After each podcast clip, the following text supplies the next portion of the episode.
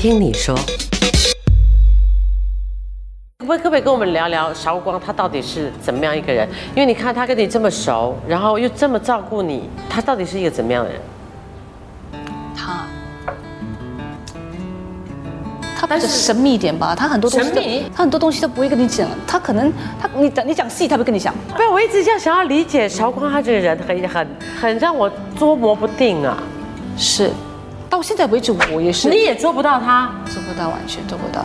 呃，我们先生不讲完数，他到那里，那时候我刚刚生产我老二，然后接着很快就生老三，我没有办法哦带着大大小小，然后去到那里找他。我很想他在开餐厅的时候呢，素食餐厅的时候，我也很想听到同事说他在那边做的挺好的，还有什么什么什么，他的近况我都懂。可是呢，嗯，我真的没有办法放下家里大大小小。我打电话给他的时候呢，他有时候不是在厨房忙呢，就是他忙于他自己的事情，然后他其实也不太想要跟外界的人多加联络，他很低调。最后还俗了，你也没有去硬要至今联络。我有我我有想呃办法去联络他的，但是他接了电话，但是我不知道原因，接了电话好几次，他说他忙，然后说等下回个电话给我，至今到现在也没有回个电话给我。我不是埋怨，但是其实我心里真心话，我想念他，因为如果不是因为他，我可能这胎都保不住了，各位。而且你要跟你的孩子讲啊，第一个知道有你存在的不是你爸，是他嘞。对啊，所以多大的多大的感激感恩，你知道吗？前阵子我刚刚遇到雪梅姐，雪梅姐你懂吧？然后就有提起韶光，然后我说我好久没见到他了。那雪梅姐就跟我说，哎，我才前两天在哪里哪里的巴莎见到他，他去那边吃东西，然后他去上前跟他说话，两个人还合影拍照，你给我看啊，他发福了，他是发福了。我看到他的样子，当然很多感触啊，很多感触。而且嗯，看了照片知道他还好，就 OK 了，就足够了。但是我心里有很多东西要跟他分享的，因为这一路走来，他离开已经好几年了，然后现在再回来还书回来，中间发生了多少事情他没有参与的，对吧？有机会跟他见面的话，我我想我有很多很多说不完的话题要跟他分享啊，So sweet，对啊。so sweet，你们之间那个但要他愿意，我电话没有换，一直都是一样的，电话号码一直是一样。但可能有一天难讲，他想通了，或者他想跟我保持联络，可能会打一通电话给我，呀呀呀，可能从此我们联络上了，这是很难说。谢谢，我的好搭档谢韶光，没有他，我拿不到这个奖。请问你接到每一个角色的时候，你是怎么样去塑造那个人物，去把那个人物鲜明化，然后让观众留下这么深刻的印象？拍戏呢，其实是跟人生有关系的，真的。可可是你人生不丰丰富啊，不会啊，我受过这么多所谓的，经历过这些东西，委屈也好，经验也好，什么都是，点点滴滴我经历过的，我的是心里的感受，我把它储藏起来，这些改次我在拍戏的时候很管用。那比如说像你一辈子都这么乖，要是要是那个赌博的，或者是演那些坏的，或者演那些处理八七的那些那些东西，那些人生经验，你是呃，你就第一份工作电视台嘛，你怎么样去揣摩，怎么样去理解单纯的人物，又不要演到像愚钝，对你你怎么样去掌握？就打个比方吧，呃，像你刚才说的，我就接的两个角色是类似这样子的啊，一部就是九层高。九层高接下来的角色就是可怜，他不是智商低，只是如果说可能不同演员演示出来的东西都是不一样的。我不想把她演成是一个弱智的对一个女孩，因为她不是弱智，她是缺乏 self esteem，呃，她智商没有那么高。要怎么样去揣摩这个角色？心我心里其实在一直在挣扎的。我记得在开拍的前一天呢，我还在告诉我妈妈说，我明天要开拍，我还不懂得怎么演。所以我就想想想，可能就除了在她的造型方面你要下功夫，因为造型做得对的话，那就简直就是事半功倍。说话的语气的时候呢，下一番功夫。我我总不可以像我平时这样讲话，说啊、咬字很清楚，好像说吃饭，你吃了没有？像那个比较接近接近那个角色。到目前为止，你回望以前的作品啊，有没有哪一个角色是你自己认为你 create 的你蛮蛮满意的？呃，九层高是其中一个，因为他其实跟我的性格差别太太大了。OK OK，呃，还有豹子胆，早期的接的豹子胆，为什么呢？因为在豹子胆之前呢，其实我接过呃好儿好女，我不懂你记不记得有没有印象？好儿好女是很靓丽的，一头很漂亮的长发。接了好儿好女之后，马上就接了豹子胆。那豹子胆是素颜的，而且是拿了一手手里呢是拿了把刀是砍人的。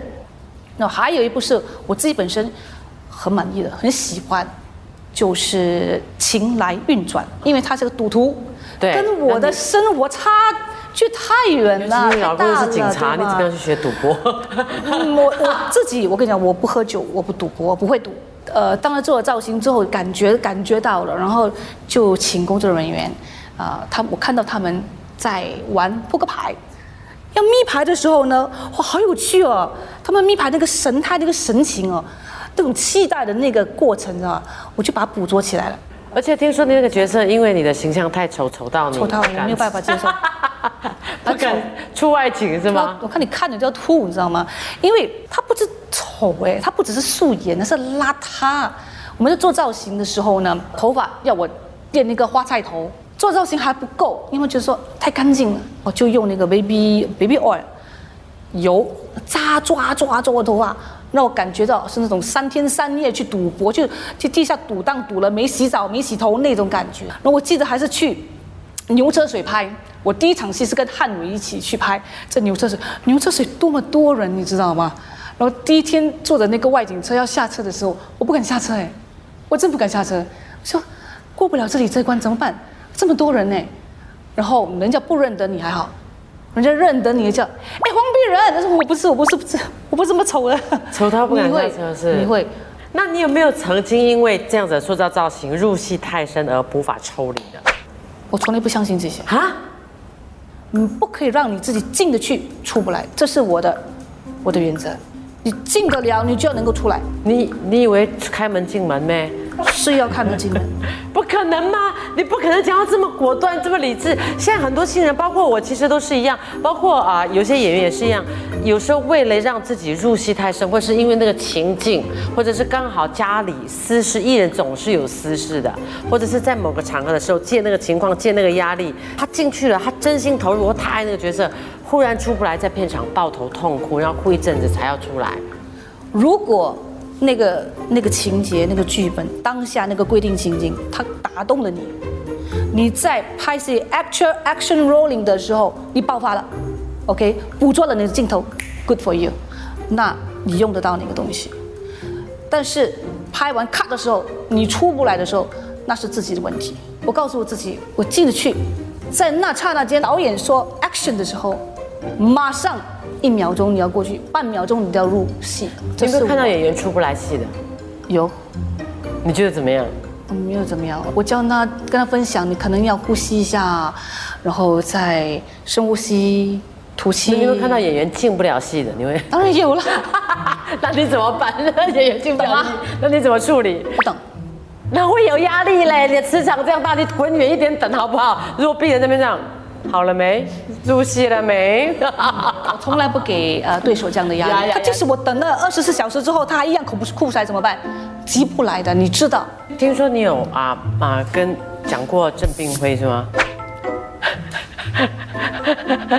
事情是这样的，然后他的第一部戏，然后我就被叫去楼上，要我好好的照顾这位新晋小他也不算小弟弟了，也不算阿哥，绝对不是，因为他第一部戏嘛。他那时候他应该是二十九岁，高头大马的，哪需要我照顾嘛？嗯哼你要要我照顾的话，可能我的戏龄比他比他深哦，我就 OK，我带你吧。同样，因为他演我的追求者，我就带他。因为我时常用的方法就是真听真看真思想，跟谁我都一样是这么讲。然后他跟我演对手戏的时候，他已经拍完他那个部分了。可是要拍我那个大头那个部分呢扣上这里的他一边跟我对词一边在他的剧本上画画。他可能觉得我 他可能很看得起我啊。完蛋了冰回 这个是很不专业的不管是冰回或谁。我也不懂。对对对这个行规他不懂。那我觉得老板叫我好好照顾他。是是那我觉得责任上我应该跟他 share 吧对不对？我应该让他知道他的第一部戏不过他受教哦他真的受教。多年后我再跟他合作，他还记得这件事情，他记得被我骂过，其实不算骂了，讲啦跟，他我跟你讲，我们在这一行都是这样说，我真的必须必帮病人姐讲，如果对手一旦不专业，讲你是为你好，哎，我不讲你，你死，你这边啾啾啾啾，我就看你我愿意跟你 OK 好了，你你就继续这样，看你进步到哪里去了。所以有。些不有些人是这样子的哦，啊，给不讲你，给你死，给你另外一个人去讲你，可能死得更惨，对吧？。对，所以我们这种做坏人的，其实在帮人呢。因为既然上头教导说我会好好的照顾你，那我觉得责任的方面吧，我应该让你知道这是不对的。嗯嗯。那从此呢，他拍戏他一定看着对方说话，眼神交流接触，不止这样，他会来自己的一些想法，跟呃对手也好，跟导演也好分享。我觉得是这是他学了他的第一课。对，因为我记得你你你以前出道的时候被真很难的新人玩过，他是一个很爱玩的，我们必须帮啊、很难南方的星星讲一下，他是一个很好的人，他是个好人。好人可爱。我记得上次有谁跟我讲过，他去景妹还是谁拍那个啊、他被车撞到了，然后翻翻翻翻翻，然后啊啊、南方吉星要把他抱起来，然后哭哭哭哭哭啊，人、抱起来的时候啊，他在哭的时候啊，他在鼓击鼓击他嘞，然后那个演员这样 不一直要笑，人他哭得出来，就是当然他又长得帅，他年轻的时候太帅，很多导演疼他。所以嘛，他长得帅嘛，叫阿哥嘛，对不对？谁会骂他？但是我还好，我就是直截了当的跟他讲，你不要跟我玩，因为玩的是被骂的是我，所以我不想跟你玩。然后再来就是碧人姐，就是她在最人生最高峰的时候，就阔别了我们六年，而且这六年我能讲啊，是我们电视史上最动荡的六年。我们在分家的时候，你等于是新传媒的战将，只要啊鄙人韶光出马，肯定把前一的收视率给打的稀里巴拉烂的。只要你们的戏剧一出，就创下高峰，创下最高收视率。因为媒体有一些传言，就是你的一些新闻，然后才导致你吸引。我觉得就走的时候，我其实也都不知道为什么姐你为什么走走掉。主要是孩子，我相隔了八年，我甚至一直想要有一个女儿，可是第一胎是男的，没得选。相隔了八年，来一个哇，一个公主，她很宝贝，然后他不相信他妈妈，连自己的妈妈他都不相信，来帮忙带孩子。那更不要讲我妈妈，你妈妈你都不相信，怎么相信我妈妈，对不对？然后改名做不好，你要要埋怨死了，对不对？所以挣扎了很久，结果，呃，决定留在家里。你你因为为了要保护这个家庭，为了当一个全职妈妈，是什么样的一个点来刺激你说，OK，你真的要陪伴着孩子长大？我儿子的一句话触动到我，因为有一次我去，我要去拍戏了，然后他要去上学了，我准备好了，然后我送他，我先送他出门，他告诉我，拜拜，妈咪，see you tomorrow。他不说 see me tonight 哦，他说 see me tomorrow，意思很浅，他小小的心里他知道，他今天出门了，他看不到妈妈，他可能他回来看不到妈妈，他可能另外一天隔天早上可能也看不到妈妈，嗯嗯，到中午回来可能抱还一点小小希望可以看到妈妈。我连续如果开早班晚班，呃，overnight，他可能真的是好几天没有看到我，所以他那句话触动到我。我觉得小小的年纪，他那时候只有两岁还是三岁的时候，然后我我做出反省，我说哎呀，难道我还有我的第二个我的女儿老二也经历这样的东西吗？很可怜哎，我没有办法去陪她成长，就有段时间我觉得我是亏欠我的孩子的，嗯，我没有办法在他身边呢，什么事情不是我处理的，什么事情要打电话找救兵，但我幸运，我家里有很多资源，打个电话救人去，但是毕竟赶到现场的不是妈妈，所以你自己为了陪伴孩子，你觉得呃自己自己放弃你事业最高峰的那个那六年，嗯，你会不会有舍不得？在每天在家里看孩子的时候，当然你有你的成就感，嗯，你得偿所愿，但是对于事业的那一块，你终于媳妇熬成婆了，忽然间砰对。放下，做人到每一个阶段都必须要做一个抉择，抉择不容易做啊，选择不容易，但是你还是必须要选择。是不是真的一个职业女性很难鱼与熊掌兼并？是真的、啊。有些人可以做得到，但是我知道我做不到，因为我要要求我的要求很高。而我来到这里，我不想有后顾之忧，我不想说啊，我在拍戏的时候，妈咪啊，妈咪我不可以，我要这个东西，你回来可以吗？妈咪我找这个东西，妈咪帮我，I cannot，我没有办法。没拍戏的时候，我是个全职妈妈的话，我绝对做好我的本分。我身兼多职，我是个妈妈，我是个补习老师，我是个柴可夫斯基，什么都可以帮他们做，垃圾都可以帮忙倒，没问题。但是我拍戏的时候呢，一句话，我不会是个很好的妈妈。所以在成为家庭主妇的那几年啊，六四六年吸引那六年，你觉得你是一个怎样的妈妈？虎妈吗？我一直是虎妈，我到现在也是虎妈，不是在那个时候才是虎妈。我一直相信，子不教，母之过，不是父之过，不是父之过。父通常是宠着的，对吧？他工作外面很长时间，回来叫什么呀？可以看，你去玩去玩，东西给你给你，你去玩。不是，当时你妈妈在家的时候，你看得到他们的成长，他们的对与错，你懂，你接触的比较多。你不可以看着不理呀！我在家里，我就是完完全全是你的妈妈、妻子，我的身份就是这样，很简单。那家里有佣人帮我，呃，照料那家务一定要的。但是孩子的所有的一切，他们吃的东西，他们所有，呃，去学校上课都是我在接送的。然后吃的什么鱼的营养，我以前我还是营养师，他们今天要吃什么，明天要吃什么，家里大大小小要接触的东西都是我安排的。还有家里的可能一些 investment 啊、投资啊，都是我自己。investment 投资，然后小孩子补习呢，你也听说也要，然后你要当补习老师。补习老师我还是要，我要就是我要我要教课。那你三个孩子，你是分开三个课在教老大不用了啦？OK，那两20岁个了。两个就分开教，把小四的教完，教小六的。但是我家的情况比较特殊一点啊，因为爸爸特别疼爱这个老二，所以爸爸呢是不太喜欢我去教老二，因为我教的时候，当然呢不对心的时候会骂，你这是个后母对女儿就他觉。得像我像后母，他觉得是我像后母。No scolding, no beating. OK，跟他而女儿你不能动就对 Then 了。how to teach, then you teach. 哎，他说 OK, I teach, you don't teach. 他真的跟你讲哦，每个晚上，这是不是骗你的哦？每个晚上回来，他已经工作这么疲惫了，他无怨无悔，他真的是还衣服都还没有换下，也没吃饭，也没冲凉，来看他的女儿做了什么功课，然后给他补习。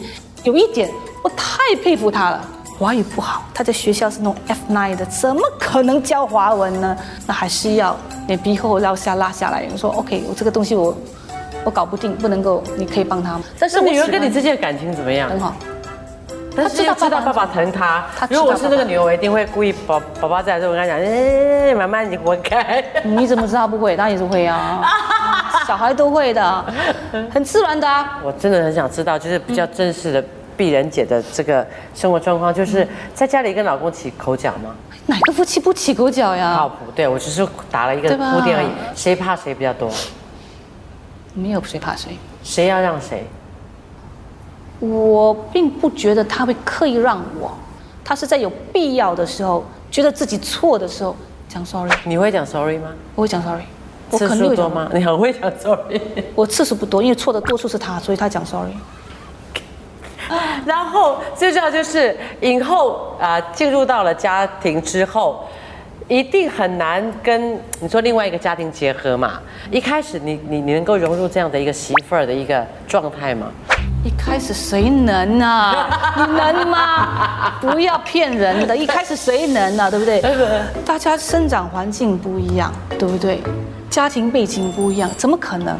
你的想法是这样，我的想法是这样，我处事方式是这样，你处事方式是这样，也是会有 cultural shock，也是会有啊怎么可能不没有？好像说发烧，烧的很高的时候怎么退烧？西医是教你说，哦，你给他泡水，降低他的温度。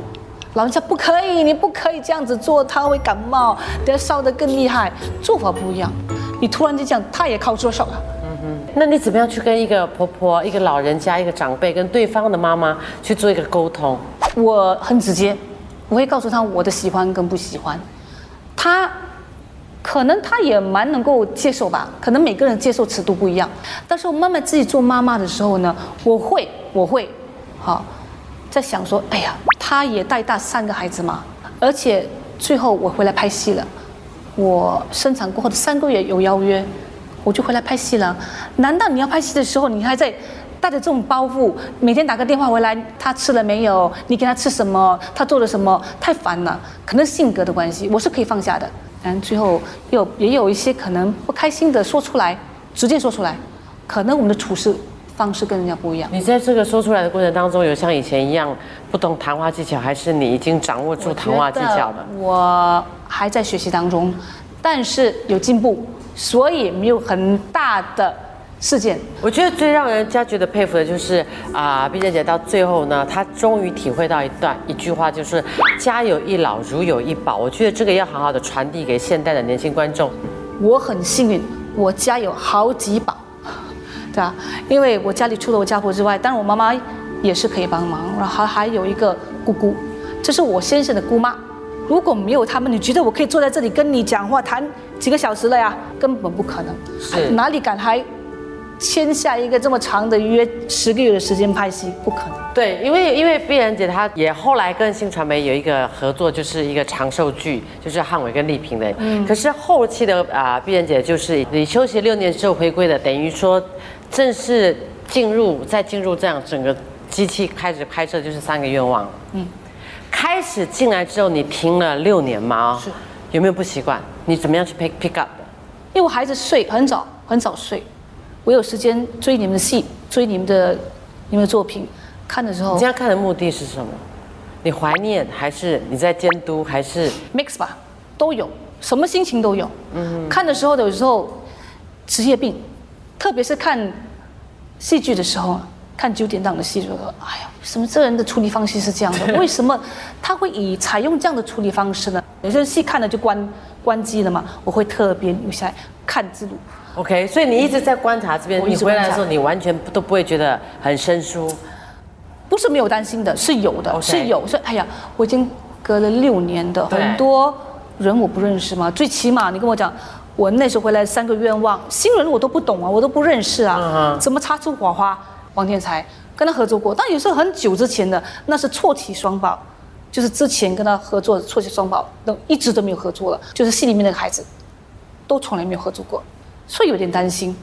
而且再加上这六年啊，我只能说这六年是一个很动荡的年代。第一，社交媒体网络的发达，对他们有那些自己的影迷，我也不落后啊，社交媒体，但是我也有啊，手机 smartphone 我也有啊，我这么落后吗？不是离开了就什么就脱离好脱节好不好？我也有啊我有 update 啊，啊我有 update，我不不是拿 OK，OK 我不是拿 no 呃呃，不是那个帝都帝都，那个年代你还帝都帝都啊？你给我孩子都不要帝都帝都了。我当着是我当时的心态是。我当的是我一个新人回来，因为很多东西可能我不懂，而且第一天很重要。我第一天拍摄的时候呢，他们拍一些睡镜，拍一些 trailer，我就没有特别，因为可能整个环境给我的感觉吧，很容易就进入情况了。然后他们其实回去有 playback 的，也放心了。他们也有担心的，他们也担心我生锈的，但是我已经准备好了。我觉得我的心态调整的还蛮 OK 的。大家看到，因为你都是拍好戏，那究竟有没有这样的一个想法或这么一个讲法，就是你专挑？哎，对，你看，就是像你这种人道听途说。我没道听途说，我是看着说的。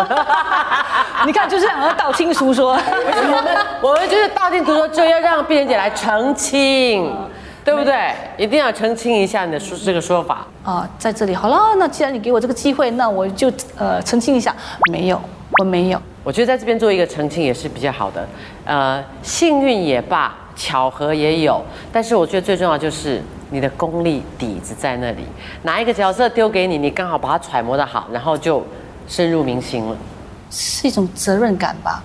我觉得，因为制作群他相信我、信任我，他可以给 A 军、B 军、C 军，多少人等着要，为什么给我？因为他相信我，他信任我。就因为这份信任，我告诉我自己，我要做得更好。你给我一百，我给你两百。然后你说你现在回来这几年拍的戏，你都是拿着一个呃 pass，不能进我们的电梯。对啊，刮风下雨还要拿着雨我不是全职艺人，然后我必须不是趴在你们公司的那个隔壁栋对，然后你们就直接上来搭乘搭电梯，那我不是我要趴在另外一栋大厦，然后再走过来，走过来的当中呢，有时候是没有遮盖的嘛，对不对？然后下雨的时候倾盆大雨，我要淋雨，然后就好像很狼狈这样子，大包小包。如果有在机会想要成为全职吗？是老板找你谈的吗？老板找你谈的？没有啊因为老板没有谈不算数。其实他们也不是没有邀约过我的，有的他有找过我，有想要把我签下为全职艺人，但是我停了六年呢，可以想象吗？我自由惯了，我自由六年，然后突然间要绑手绑脚被管着，我不习惯。我那时候做这个决定之后呢，是有好有坏的，pros and cons 的。OK，尝到好的是因为我自由，不是什么节目丢给你你就要做，是不是？你什么节目你都要给你做，你给你做你都要做，因为什么？因为你领薪水，对吧？可是我不是，可是我也尝到四年没有戏拍，为什么呢？因为因为不能怪，如果我是上层，也是这样子的嘛。第一个选择一定要是旗下的艺人，一定要，这是能够理解的。但是从我的角度来看待整件事情呢，这哎，真的是有差了啊！我在享受我的自由的时候呢，你要付出代价，就是被人误解你，你是挑角色，你是选剧本，我没有。你有没有想要有机会天时地利人和条件都不错，再回归当艺人，还是你满足现在的状态？回归当成全职艺人的意思，啊或者是就是全签下回娘家的意思吗？嗯，对呀、你有这样的想法过吗？正脸来吧，扣上吗？这你们要确保老板看得到吧，好不好？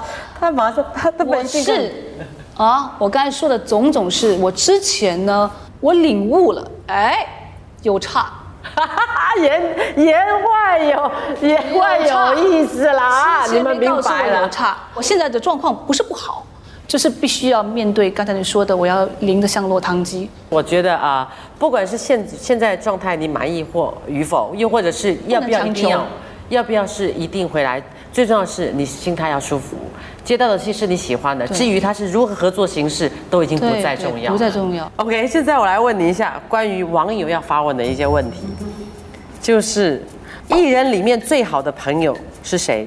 陈汉伟，？OK，你以前跟潘玲玲很好，现在你们还是好同事吗？我们不是同事，好朋友。我们是朋友，好朋友。对 OK，最后关于真实的鄙人，你告诉大家黄鄙人是一个什么样的人？我是个慢热的人，鬼都懂了，我是个慢热的人。嗯，但是我热起来呢，真的是热情奔放。OK，最重要的就是现在你也当过两届的才华导师，尤其最近的这一届你也是我们才华的导师。现在艺艺人新人辈出啊，你有没有什么一些啊谆谆教诲，还有一些心得要告诉现在或者是想红或者现在已经在线上的艺人，给他们一些意见，如何身为一个专业的艺人？找对的人，引导他们，所以他们才不会走冤枉路，不会撞个头破血流。而且处事待人，你要学着懂，因为我自己本身也经历过，对吧？因为我不善于处理人际关系，早期的时候，我不懂得跟别人打好关系，所以这点我是训的，也吃亏了。所以我希望，但是不是叫你去造假，我绝对不会教我的学生们或者下一代的演员去造假。但是要学着。好，那最后一道问题，我相信是应该你会答得很爽快，但是也可能会为难你。你有五种身份哦：演员的黄碧人、妈妈的黄碧人、老婆的黄碧人、媳妇的黄碧人、妈妈的女儿，各十分，十分满分你拿几分？OK，我们先讲媳妇儿，十分满分你几分？八分，好，妈妈的女儿八分，八分，老婆你几分？八分，OK 呀、你这个八分八的有一点点，哇吓到我这样嘞。OK，来啦，最难选择的来了啊！艺人、孩子的妈，这两个都十分，你会拿几分？艺人，八分，哇，才八分吗？八分，你让我拿十分了？我不敢拿哎，怎么可能完美不可能，你完美吗？你不完美，我九分半，我敢。九分半。OK，OK，你可以给你自己九分半，对吧？你可以，因为是你讲的话，你说了算，对对对因为你说你自己嘛，对对，对不对？但是我给我自己八分，来啦，孩子的妈妈，八分，不可能，你谦虚了不是。谦虚，我我做的我做的好，但不是最好啊，我最好不用学习了。我每一胎我都觉得我很多东西。那这样子全部都八分，你都是高材生了。给一个自己最高分的选一个吧，让你去九分的。如果你给我全部选一个最高分，要一定要一定要突破那个八分的话你真要我选，我只能选一个孩子。妈妈九分，对吧？对，这个就是我们今天制作组要特地送给你的一份真心礼物，因为呢，据我们各方的探索得到的消息，就是你是你刚刚自己也承认，你是一个虎妈，对。你是一个干中 spy 的妈妈，你是一个 helicopter 妈妈，然后听说有一个艺人呢去到你家呢，这个你打开就知道是谁去你家给我们的 advice 的，你打开看，去我家的人也不多了，因为我不是时常会邀请人家去我家。他当啥？么东西啊？What is this？因为听说有人去你家啊，你很怕伊蚊，很怕你的孩子被蚊子咬。陈汉威，不是我疼惜他。被蚊子咬谁也怕，然后听说你的家里每个角落都插满了被蚊虫怕蚊虫咬的这个东西。其实对，因为我是放那种呃膏状的嘛。他那天来我家吃饭，他就。感觉说，我说不可能，我家里放了这么多，怎么还会有蚊子呢？他就一直没拍打蚊子。我说怎么可能呢？我说你家里没有放那个有电的，插电我没有没有买那个有电的。我说我就是放了，每个角落都有。那插电不是每个角落都有那个插头知道对吗？所以汉伟跟我们讲，你家里到处都是，你很怕你的陈汉孩子被蚊威，你要知道我是这么怕输的话，你怎么可以买三个给我而已？三个孩子啊，不是陈汉伟买给你的，是我们制作组买给你的。说什么？对，制作组，你可以买多几个吗？陈浩伟跟你说对不对？我真的是每一个角落都放。那既然这样嘛，那我回去去去去数看看我家里有多少个 socket 啊，让你们知道。这个不用插头的，这个打开了之后，然后这个呃，这个我会教你怎么用。那主要要知道它的那个范围有多广。我上网帮你查，我马上上网找一下，帮你。去找一下资料范围，包括的那个范围有多大啊？包括了多少范围啊？是的，Yes ma'am。Yes, ma'am。我在这边，我还是要谢谢汉伟帮我们做这样的一个特别的安排让我们这个节目呢可以把呃我们的一级战将影后中的影后呢鄙人第一次请到上节目来，让我们更了解他内心的想法跟一些呃以前我们不知道的。然后再接接下来，我最主要是希望的是，不管以后的啊、呃结果是如何，或者是缘分结在哪里，我们还是希望鄙人能够常常接好的作品，然后创作更多的我也希望，作品我也希望。然后让我有机会来，就像你讲的，回娘家，然后来教诲我们新一代的艺人，需要更多像你这样的艺人，我们的演艺圈才会才不会青黄不接，而且个个才可以像你一样如此的专业。谢谢你们邀请我上这个节目，有想到我，我在你们的名单里头呢，真的感到很高兴，不是客套话，我有看。不管是通过汉伟也好，怎么样，这是怎么制作组自己来找我，都是一样的，对我来说是一样的。我不过觉得最重要的就是我们期待着你的新的作品，因为接下来呢，鄙人跟汉伟还有丽萍将会啊、为我们新传媒拍摄一部长寿剧，我相信是大家最期待的一个作品。谢谢，谢谢你上我们节目，谢谢。